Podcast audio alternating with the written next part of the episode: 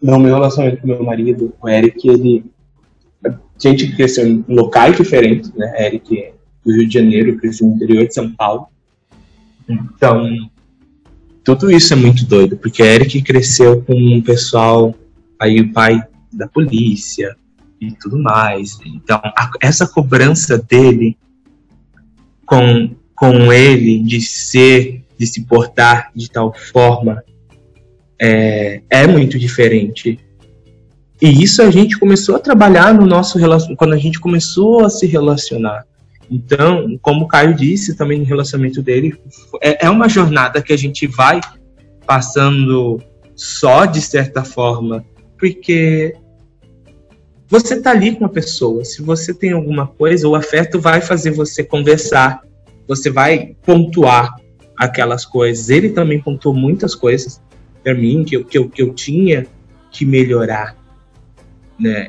E, e, é muito engraçado que hoje a gente também está indo aí para são cinco anos, quatro de, de relação. Ai meu Deus, corta essa parte. Mas é um bom tempo de relacionamento, sabe? E é engraçado porque a gente falta os nossos, os nossos modelos de relacionamento, sendo a maioria em casais héteros, porque a gente não teve essa visão é, de, de relacionamento homoafetivos, porque todos os exemplos que a gente viu era de, de certa forma, né, é, é, é ou, era, ou era caótico, ou era só, só putaria. Então, a gente está começando a construir isso. E como o Caco falou também de postar as fotos e você vê as pessoas curtindo, as pessoas apoiam isso. Isso é legal, sabe? Hoje a gente consegue ver não muito mais, mas a gente tem muito mais do que a gente tinha na década de 90 ou no começo dos anos 2000. Né? Hoje a gente consegue ver que uma Lacraia e uma é, Vera Verão fala, poxa, olha a gente já vê com outros olhos, sabe? A gente fala, não eram pessoas foda, sim, a gente tem que respeitar. Só que ao mesmo tempo, você pensa, poxa, e afetividade para essa galera, sabe? Porque era completamente fora do, do padrão do que. Porque o homem negro, se ele não é hiper masculinizado, que é o que acontece com a gente, é uma forma de invalidar isso é você tirar completamente a masculinidade dessa pessoa desse homem negro. Então, assim, aí você vira a chacota. Porque você não pode transitar, você só tem esses dois locais aí, você só tem esse local de hipermasculinização. E se você não é isso, você é a chacota porque não é esperado que um homem preto seja dessa forma.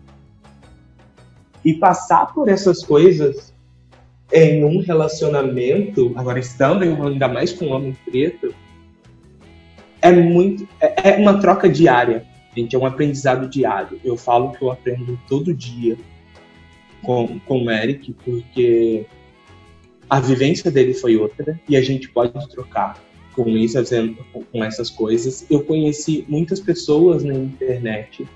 Eu acho que foi super essa porta para que, que também me ajudou a desconstruir muitas coisas e, estar mais próximo de outras pessoas pretas. Como eu conversei, como a gente, eu acabei mencionando no, no outro podcast, é, hoje a gente consegue ter essa representatividade, a gente consegue ter esse, esse contato e essa representatividade, ver outros homens gays, ver outros homens trans, sabe? Que isso é algo que a internet proporcionou e foi algo que é algo que faz a diferença né? Hoje eu consigo ver vários casais, homens pretos gays, não só no Brasil, mas fora, sabe? Tem o Caco o Edu. É, e, e, e eu acho eles um casal fantástico. E eu consigo me inspirar. Todos nós temos as nossas dificuldades, é, quando a gente expõe isso na internet, as pessoas sempre. Eu não sei que as pessoas ainda têm onde de achar que as coisas são só glamour, mas às vezes eu converso com o Papo e tem esses processos que a gente está passando, Né? Tem isso também. A gente está passando por esse processo de desconstrução e a outra pessoa também está passando por, pelo processo de desconstrução dela e às vezes dá conflito. É, a gente vai simplesmente abandonar o barco? A gente vai falar, então, ai, não tá legal. Sabe, você tá no seu processo aí é, e eu vou pular fora, eu não quero passar com você. E se você estiver disposto a passar com essa pessoa também, tudo bem. Né? Não tô falando que vocês ficarem em relacionamento é, que, que, as coisas não estão indo bem, é, é, que é todo esse processo que é de uma forma diferente. É, Caio, eu estou aqui falando disso porque eu sei que, eu não sei se o Alan também está, mas eu sei que a gente troca bastante nessa forma de como a gente, a gente vê as coisas no nosso relacionamento né? De como às vezes a gente fala, poxa, mas passamos por tal coisa, a gente já comentou sobre isso, né? E, e, e, assim, como que agora no período da quarentena, vocês, no caso, vocês estão separados, hoje eu, eu, eu moro, né? Eu sou casado, né? então eu estou com o Eric o, o, o tempo todo. Então, no começo, no, começo da quarentena foi, meu Deus, é, a ansiedade foi a mil, Eric se trancou no quarto aí por umas duas semanas, onde ele não estava querendo é, falar com ninguém, ele estava mais introspectivo. E eu comecei a me atolar de coisas para eu parar de pensar, mas ali também preocupado com, com o meu marido, né? Tipo, meu Deus, o que que tá acontecendo com esse rapaz? E ele é muito mais fechado. E você, Capo e Edu, vocês estão, vocês não estão juntos, né? Vocês estão cada um num canto também agora. E, e como é que está sendo esse período para vocês?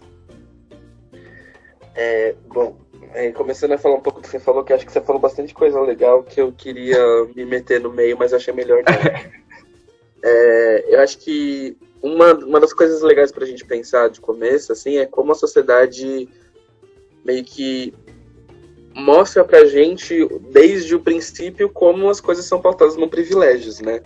E você ter a sua história sendo contada, você ter é, a sua história sendo bem representada, você ter visões legais sobre quem você é, você conseguir traduzir isso tudo dentro de um cenário positivo para você, é um baita de um privilégio. Né? Então eu gosto de, de traduzir isso através de, né, de trazendo essa, essa questão toda para falar que ser hétero, né, ter sua história enquanto homem hétero sendo contada, sendo vivida, sendo explorada dentro de casa, você poder falar sobre as suas questões todas, né, é, elas são um privilégio, assim, de alguma forma você sabe que as pessoas não estão preparadas para discutir o seu modelo de relacionamento, discutir sobre as suas dores, sendo que assim, né, sejamos bem sinceros, quando se muda um gênero de uma relação, nada muda além do gênero. E assim, talvez questões mais específicas, né, mas muito poucas é. questões fiquem fora de uma compreensão, mas no geral é tipo a mesma coisa. Sim. E assim, as pessoas colocam sempre uma linha de divisão muito grande entre o que são as nossas narrativas versus o que são narrativas de outras pessoas, e com isso rola o intenso apagamento que a gente vê por aí. Então, assim, se a gente não tem representações boas na mídia para falar sobre sexualidade, gênero e principalmente sobre o que é desviante além da heterossexualidade, uma culpa é heterossexual mesmo. Sim, não, não tem muito o que falar. É, a, a, gente sabe que a gente vive numa sociedade patriarcal, extremamente machista, extremamente preconceituosa, em N fatores, sabe? Só que o problema de ser uma pessoa preta LGBT, por exemplo, é que isso se soma a duas coisas, né? Do, tipo, a sociedade te quer morta porque você é preto, a sociedade te quer morta porque você é gay, ou LGBT, ou né, qualquer outra parte pertencente da sigla. E acho que isso também prejudica, assim, né? Porque a gente faz, faz com que a gente cresça em cima de narrativas que não, não existem e não somam, né, é, com a nossa, assim. Não me interessa necessariamente ver a vida de um casal branco, padrão, classe média, né, como um referencial de futuro. Tipo, é uma coisa que eu não tenho, né, a menor correlação, porque não atravessa a minha vida de forma nenhuma. Eu acho que isso é um ponto muito importante, assim, sabe? Tipo, as pessoas reclamam muito sobre representatividade, né? Se tinha um discurso do tipo, ah, pra quê É, ou, ou, o que as pessoas mais adoram falar agora é do tipo, ah, pra que ficar enfiando LGBT em tudo? Tipo, é justamente para que essas histórias possam ser reais, sabe? É. Para que a gente consiga olhar para as coisas e falar assim, opa, eu tô ali, sabe? Tipo, faz sentido. E, eu, assim, para mim foi um ponto muito, muito foda, assim, né, na minha carreira agora rolou, foi poder fazer parte do comercial da Ambev falando sobre vivência LGBT, sendo eu mesmo, mostrando dentro da minha casa, é, maquiado, falando sobre ser LGBT, sabe? Pra mim isso foi uma vitória que compõe muito com ideais possíveis, né? E esses ideais possíveis todos ajudam a trazer cenários é, possíveis por sua vez também, sabe? Tipo, para que as pessoas comecem a enxergar relacionamento como sendo uma coisa é, existente. E, assim, a gente tá no relacionamento, infelizmente, à distância, né? Ou como eu gosto de apelidar agora, relacionamento EAD. A gente tá, a gente tá junto, né? Durante, tipo, durante esse tempo, na base da conversa, assim. E um, uma coisa que a gente estabeleceu para uma tentativa de, de lidar com isso melhor, assim, na, nas últimas. que Nas últimas duas ou, ou quatro semanas, mais ou menos, foi o processo de 15 dias, né? De, tipo, se ver durante um tempo que pode se ver, né, sem estender esse tempo, depois 15 dias de isolamento, sem se ver, sem só com contato né, distante e tenta isso depois de 15 dias. A gente está na, na, terceira tentativa já, a terceira tentativa deu certo, mas assim, é foda, né? Ainda mais para um casal que tem bastante tempo junto, você ter uma dinâmica que não compreenda você ter acesso ao seu parceiro a hora que você quiser. Mas ainda que a gente está levando muito bem, assim, né? Não, não é um dos problemas pra gente, assim, nesse sentido. Lógico que, né, tesão, essas coisas assim, isso é foda, mas de resto é, é tranquilo, assim, dá pra, dá pra dinamizar uma relação à distância. Assim. E a gente tem uma flexibilidade de, de relação, né, de dinâmicas de relação, que já faz parte da nossa estrutura desde sempre. Tipo, a gente tem relação aberta, então nossa relação aberta já está acontecendo há quase uns três anos. Então, assim, tudo isso dentro do relacionamento já faz uma, uma, um peso diferente, assim, né? Tanto que quando a gente começou a namorar, eu falei para ele, tipo, olha, eu tô vindo da minha terceira, é, na minha segunda, no caso, né? É, relação afrocentrada, ele é a minha terceira. E eu falei para ele, mesmo ele sendo o mais claro de todos, eu expliquei para ele, tipo, olha, questão de, né, de racismo e tudo mais, para mim é essa, essa, essa posição me relacionei com pessoas que eram mais é, escuras do que você, mas que elas não tinham esclarecimento sobre o tema. Falei para isso o quanto para ele isso era importante para mim. Eu tenho um caso seríssimo de racismo que aconteceu no meu passado, e né, para mim isso é um ponto super relevante da minha vida, que isso mais hora menos hora acaba sempre vindo. Então, assim, é, foram vários pontos nos quais eu entrei em contato com ele para falar, né, sobre, porque ainda ele sendo homem negro também, ele passa por vivências das quais ele não tem tanta noção, porque além dele ser né, um negro de pele uhum. clara, ele ainda é um homem adotado. Então, assim, é, histórico dele de, de negritude, da onde vem a negritude dele, ele não tem. Então, essa dinâmica toda, ela permite que, né, conforme a gente vai aprendendo um sobre o outro, entendendo o universo do outro, respeitando o universo do outro e construindo o universo junto, né, as coisas vão dando mais certo. E aí a pandemia fica até ok, sabe? Porque, querendo ou não, também, assim, acho que a dinâmica de relacionamento, ela pautada no se ver toda hora, a menos que você seja casado, né? Mas se ver toda hora quando você está namorando não é uma obrigação, sabe? Nem deveria ser. O que também ajuda a dinamizar um pouco a vida, sabe? Tipo, ainda mais um tempo como esse, tipo, ter os dias dele para ele lidar com as tretas dele, eu lidar com as minhas e ficar de boa, sabe? Eu acho que é muito importante para não levar ninguém à loucura. é, sim. E ela, como é que tá sendo para você é, esse período? Você está em um relacionamento nesse momento, na pandemia, vocês moram juntos, como é que... Certo. É, atualmente eu tenho uma, uma relação aberta, né, digamos assim, com, com a Thalita e a, a gente conversou hoje de manhã sobre isso, né? Como que é não, ser não monogâmico na pandemia, porque é, um, é, um, é uma dinâmica muito inédita e, isso tem, tem buscado uma investigação muito intensa para mim, porque normalmente a, a validação ela vem através da, do contato físico, né? A gente tem um, um pelo menos assim, entre nós dois, né? É, é, tem essa validação nossa cor no contato físico. E para ela no, no, digital não, não tem tanto a ver, porque para ela, para ela assim, né, no entendimento dela, não tem um, um, aprofundamento, né? Eu já penso um pouco contrário. Mas é, é, é, é as questões mentais, vou colocar aqui, elas intensificaram porque é, como você está confinado, né? E, e, assim, eu tenho a sorte de ter um, um espaço até é, privilegiado em, em, relação a muitas outras pessoas, né? Como a casa realmente tem um espaço, então dá para fazer algumas atividades, mas é, estar confinado é uma sensação extremamente desconfortável, extremamente desconfortável, principalmente é, o fato de você ter um momento que às vezes você quer ter uma individualidade, sabe? Você não, não você não consegue é, é, é, explorar você, sabe? É, é, muito, é muito chato, às vezes é muito irritante, sabe? Você saber que, sabe, tem alguém aqui e às vezes você quer estar sozinho.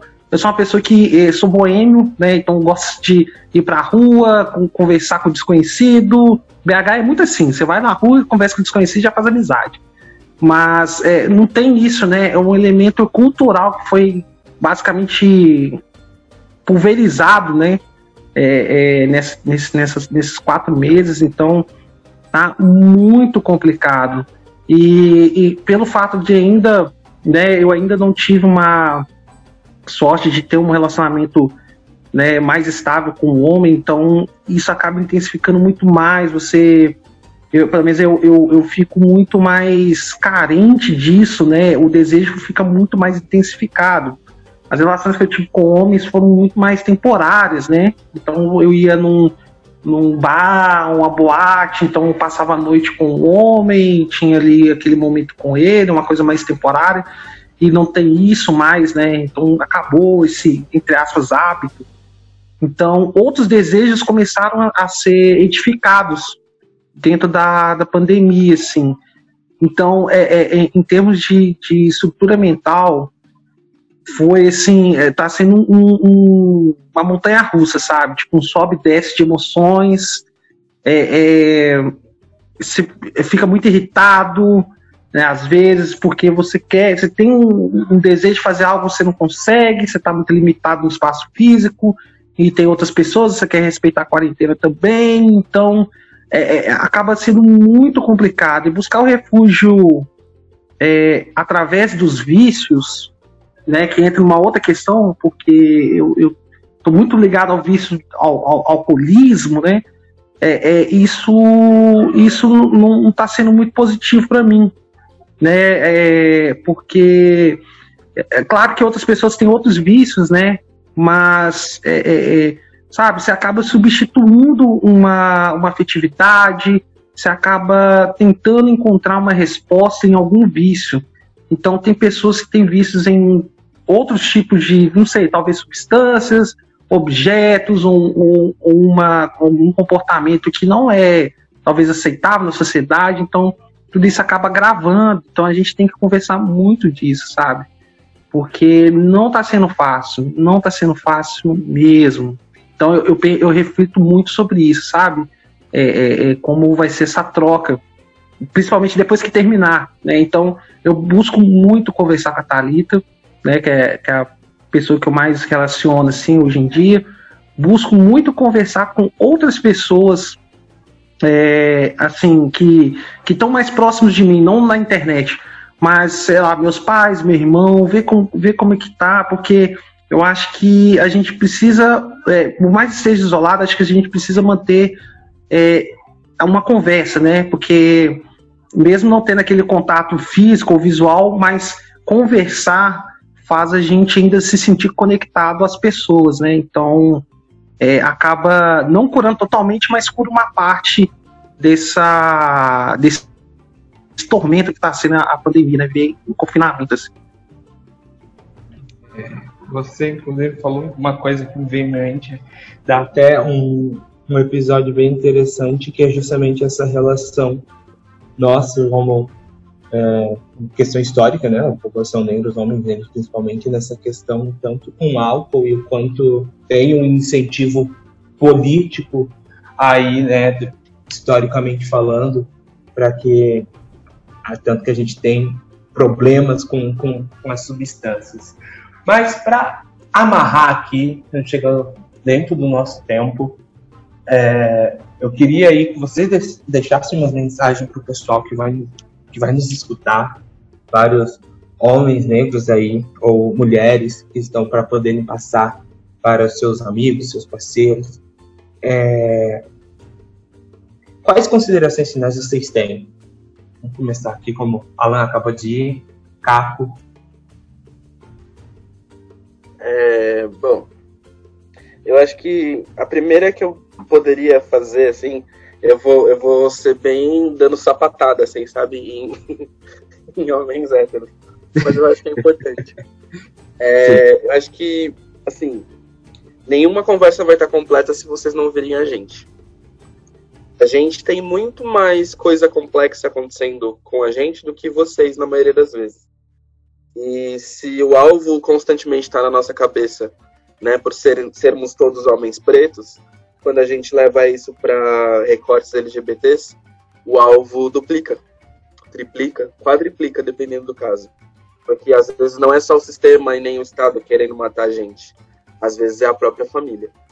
Então, assim, é, dentro de todo esse contexto, é importante que vocês entendam né, a nossa existência como uma existência necessária, uma existência política a todo tempo, porque, assim, só da gente estar tá sendo que a gente é, fazendo o que a gente faz, estando nos lugares que a gente está, já é um processo justamente político, por quê? Porque é difícil para ter um de nós representando o que a gente representa, estando nos lugares que a gente está, sabe? E infelizmente as pessoas não reconhecem isso. Ainda é uma coisa muito difícil para que as pessoas vejam né, a importância da gente nos espaços e a importância da gente nas discussões. A gente entra sempre num lugar de, de participação, né, de, de cota, tipo, nunca é num, num espaço de protagonismo, e isso precisa mudar, sabe? Principalmente para a gente discutir coisas importantes né, como masculinidade. Tipo, acho que todo recorte que a gente faz de masculinidade, se ele não tiver o mínimo de diversidade possível, ele não está sendo um recorte verdadeiro, sabe? Até porque a gente está sendo oprimido por um sistema, pelo Estado, pela sociedade, de diversas formas muito semelhantes, mas assim, ainda assim, a gente tem um pouco mais. E não é para levar isso, sabe, para um pouco de diversidade. Ah, eu vou jogar aqui o meu super trunfo sabe? Tipo, não é, não é sobre isso, sabe? Não é o mais quatro do Uno, sabe? Eu jogo quatro problematizações que eu faço parte, sabe? Tipo, não é, não é assim. Mas eu acho que se a gente não entende que tudo isso faz parte de um grande processo de composição de, de indivíduos, sabe? E que a vivência desse indivíduo vai ser muito mais complexa por isso, a gente corre o risco de continuar apagando essas histórias, continuar é, sendo conivente com as mortes que estão acontecendo, continuar desrespeitando as pessoas nos nossos espaços, tipo, e é sobre olhar pro específico, sabe? É pra rever às vezes que você xinga seus amigos de viadinho, de arrombado, de coisa do gênero, é, rever se todas as formas como você usa para falar seus amigos homens, elas não são sempre, sabe, fugindo da, da narrativa homoafetiva, porque o homoafetivo dá medo, assim. Tem uma frase maravilhosa que eu acho que é boa para trazer para pensamento, para fechar o meu pensamento, que é, foi uma frase que eu, foi uma mina que disse, inclusive. E ela leu em algum lugar e essa frase me, é, mexeu muito comigo. Ela fala que na verdade as relações masculinas elas são todas homoafetivas, mas não homoeróticas. E o fato de serem homoafetivas é que sempre é voltado, né, tipo, a relação entre homens ela sempre existiu, sempre existe, ela é muito complexa, por diversas coisas, mas ela nunca é taxada né, do, tipo, de um ponto de vista onde a, o desviante ou a mulher sejam bem tratados dentro dessa questão, entendeu? É sempre uma, uma relação muito próxima do, do homem é, hétero versus homem hétero, é, é sobre essa união, sobre essa é, o, o que os Estados Unidos colocam como bro, sabe? Tipo, é sobre Uhum. essa relação assim. E isso tudo cria uma, né, uma, uma relação muito forte, onde é, é até engraçado ver, assim, que parece que muitas vezes o homem esquece que ele gosta de mulher ali, né, nessas relações, pela forma como ele se dá nas relações, mas ao mesmo tempo ele ainda endemoniza, né, todo o processo de, de homoerotismo. Então, assim, é, a forma como tudo isso se dá, eu acho que é muito, muito importante da gente prestar atenção, sabe? De como essas relações é, têm vários pontos que se ligam com, com relações é, homoerótica e homoafetivas, né? Que é o meu caso e o caso do Alê, mas que muitas vezes elas passam por essa necessidade de uma relação masculina por si só. E isso também, sabe, é, é um ponto muito importante, assim, sabe? Para não chegar a acontecer como acontece muitas vezes, do homem não saber a, a, a medida que ele pode ter de relação com outro homem. Principalmente de homens pretos. Tipo, a gente não tem uma noção do quanto a gente pode ser íntimo ou, afetuoso com qualquer outro homem, que dirá pro campo afetivo, né? Do tipo, se relacionar mesmo, namorar, casar, sabe? Então, é, se a gente quer ter um futuro melhor para as próximas gerações que estão vindo e tal, e até mesmo servir de boas inspirações para essa geração que está vindo, a gente tem que começar a naturalizar o afeto e, acima de tudo, começar a mostrar outras formas de afeto como formas válidas, sabe? E parar de usar as formas que a gente usa para oprimir sempre no feminino outros homens que não são necessariamente o ideal de heterossexualidade. Acho que é isso. Sim. Obrigado, Caco. Alan? Bem, é, eu quero primeiro agradecer aqui, né, é, ter, ter convidado novamente para o podcast. É, mas tem. Então, a primeira, a primeira indicação que eu quero fazer aqui é sobre um texto que está na Geledefs, que é, é, Homem Negro, acho que é Homem Negro Sentidor, tipo, acho que um, um texto parecido com isso, tá? É, que começa a dar uma abertura sobre é, esse assunto e outros que com certeza vão acrescentar demais, demais em termos de masculinidades de homens, homens negros. E, e também eu quero muito deixar aqui né, é, é, é uma semente, sabe? Uma semente onde amar homens negros, sabe? É uma coisa assim. É, imagina que, que nós, homens negros, nós temos uma carga. É, é, é uma carga que está tão acumulada, tão acumulada, tão acumulada, que quando o outro homem está disponível para amar isso, ele vai entregar com tanta intensidade que vai ser algo muito único.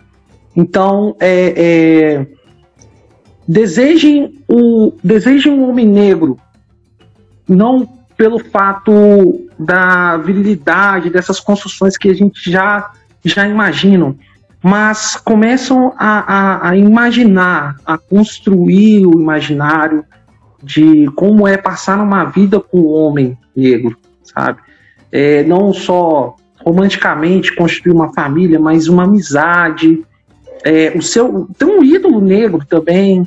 Você sabe ter, ter mais pessoas negras próximas de você, sabe? É, é começar a pensar muito mais além do que do, do dessa, é, dessa afetividade romântica, né, de constituição de família também.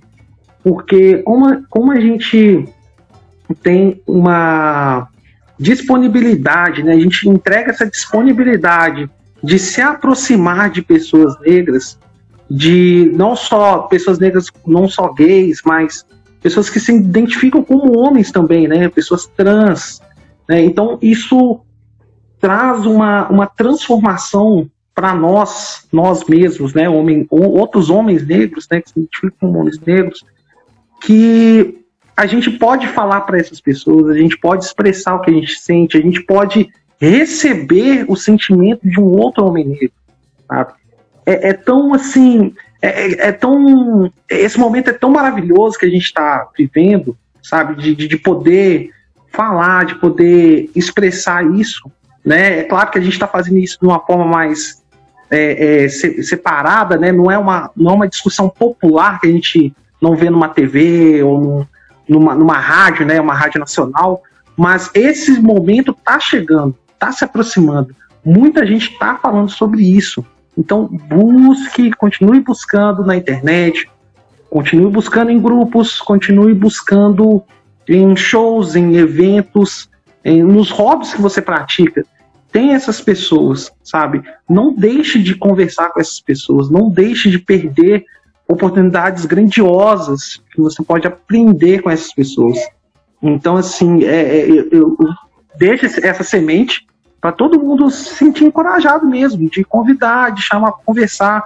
Às vezes pode, a gente pode só um pouco, é, muita gente lê uma, uma arrogância, né? Porque às vezes pode parecer que a gente está um pouco com a razão de tudo, mas a gente está tão disponível para poder conversar, tão disponível para poder é, é, é, ser afetivo, sabe? E as pessoas têm que um, ver isso na gente, ver esse brilho, sabe? Esse brilho que a gente está tão guardado ali dentro, sabe? E, e, e é isso, sabe? Eu, eu, eu quero é, concluir que ter, é, é, é estar disponível, né?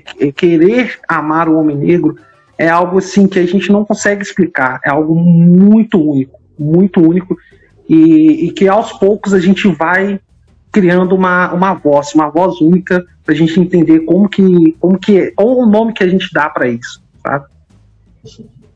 É, muito obrigado, Alan, por agradecer a vocês mais uma vez. Obrigado, Cafo, também por ter participado com a gente nesse episódio. Eu queria dizer realmente vocês, homens héteros cis que estão escutando a gente, que participam aí com a gente, menino. Se vocês ainda não pararam para escutar esses seus colegas bissexuais, seus colegas gays, seus colegas homens trans, queer, essa galera, é, comecem a escutar essas pessoas, comecem a questionar determinadas atitudes que vocês têm, que vocês vêm tendo até então, porque é importante, ainda mais quando se fala em trabalhar de uma forma de comunidade. Nós também estamos dentro, nós também, no final do dia, nós também somos pessoas pretas, nós também passamos pela questão do racismo e dentro do, do, do, nosso meio, dentro da nossa comunidade, a gente não precisaria ter que passar ainda mais por essas questões. A gente já tem todo um sistema que está nos oprimindo. Então, assim, olhem para o lado né? Vejam essas outras pessoas, respeite essas outras pessoas, respeitem esses outros homens, essas masculinidades, como a gente vem falando aqui, não tem a forma certa, a forma certa de, de da masculinidade. Tem uma coisa que vendem pra gente. Só que isso é plural. Nós somos plurais. Então, eu fecho hoje, vou encerrar dessa vez aqui. Muito obrigado por vocês que ficaram aqui com a gente. Obrigado por acompanhar a mais um episódio. E um grande beijo e tenham uma ótima semana. Tchau, galera. Obrigado aí por vocês que acompanharam esse episódio. Tá eu, o Igor, o Elias aqui, o Malê, curtindo bastante esse papo. Eu acho que é fundamental pra gente se apropriar dessa discussão e dessa luta, tá ligado? Dos nossos brothers que estão passando por um perrengue que muitas vezes a gente ignora, velho. A gente não pode continuar é, nessa negação e apoiando esse processo de invisibilização de histórias. Entendeu? Com certeza agradeço a galera pela presença. É um exercício de escuta, né? Eu acho que quando vocês relatam as vivências que vocês tiverem, toda, todo o histórico, não é para ensinar ninguém a nada. É um exercício de escuta que tem que ser feita por todos para compreender que é uma vida, que é uma vida que passa por diversos obstáculos ali e que tem muita coisa que ainda não está resolvida, né? Sobretudo para o negro em si, o homem negro. E aí, se você envolve outras questões que a sociedade ainda não aprendeu a lidar, a gente só dificulta mais, né? E, e ficou muito importante essa, essa lição para mim, ficou muito clara a lição de exercitar a escuta, de entender que do outro lado existe sentimento, de entender que do outro lado também existe um negro passando por algum tipo de dificuldade na vida dele e que desse ponto nós vamos partir para a construção desse afeto mesmo. Né? Foi muito importante entender tudo que vocês falaram. Fiquei aqui calado, anotei algumas coisas, foi muito bacana. Obrigado mais uma vez por esse exercício aí que vocês trouxeram. É, acho que foi, não, lembro se foi o Alan, se foi o, o Caio que falou, é uma coisa importante que é, ao invés de falar de, é falar com, né? Acho que a gente fala muito disso quando a gente vai debater a questão da, da branquitude quando fala da gente e tal.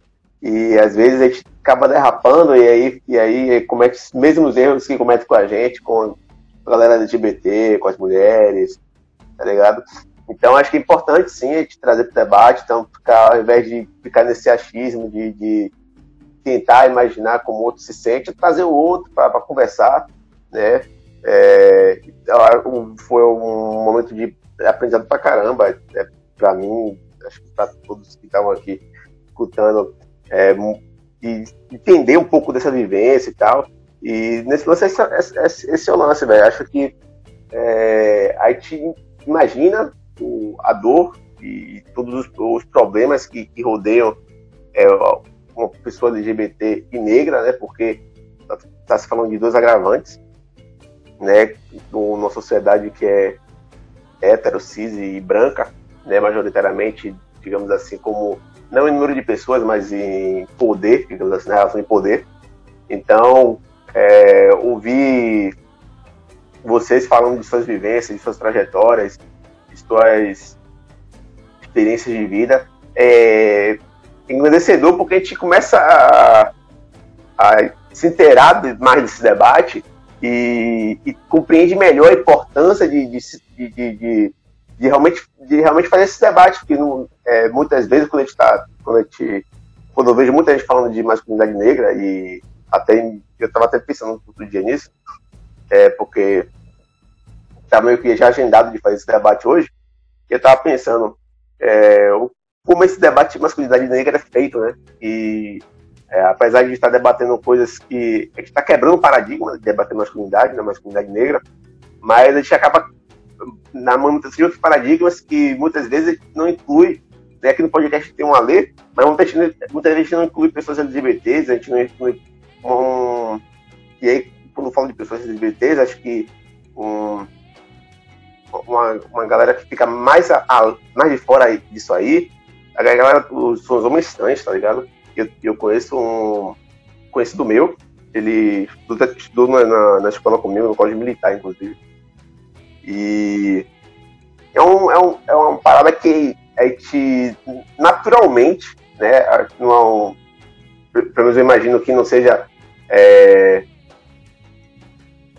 é, de maneira, como é que eu posso dizer, é, para me fugir a palavra, de maneira proposital, né? Pelo menos da, da minha parte, né? Não, não inclui homens, homens, homens trans no debate de masculinidade, tá ligado? E, e é uma parada importante a gente, a gente realmente fazer sempre esse debate. E aí, quando o Caio toca no, no, na Lacraia e na Vera Verão, eu tava vendo no Twitter há algum tempo atrás alguns, alguns fios sobre, sobre as duas e entender o tamanho de, de cada uma delas, né? Num, num, num, período ali de final da década de 90, início dos anos 2000, de que é, a, gente não, a gente nem se direcionava a elas da maneira correta, né? E, e sempre ficava nessa palavra de, de homem gay sem, sem realmente fazer a menção correta da identidade de gênero de cada uma delas. Então, agradeço bastante esse debate, porque para mim foi um aprendizado imenso. É, gente, semana que vem a gente vai ter aí um, um open mic, um microfone para a gente ter esse diálogo aqui com todos, ter essa conversa e ser essa. Não só, eles não estarem só como ouvintes, como foi dessa vez, mas sim para a gente poder dialogar e conversar e fazer, deixar essa troca ainda cada vez melhor. Então, até a próxima. Eu espero vocês no próximo episódio.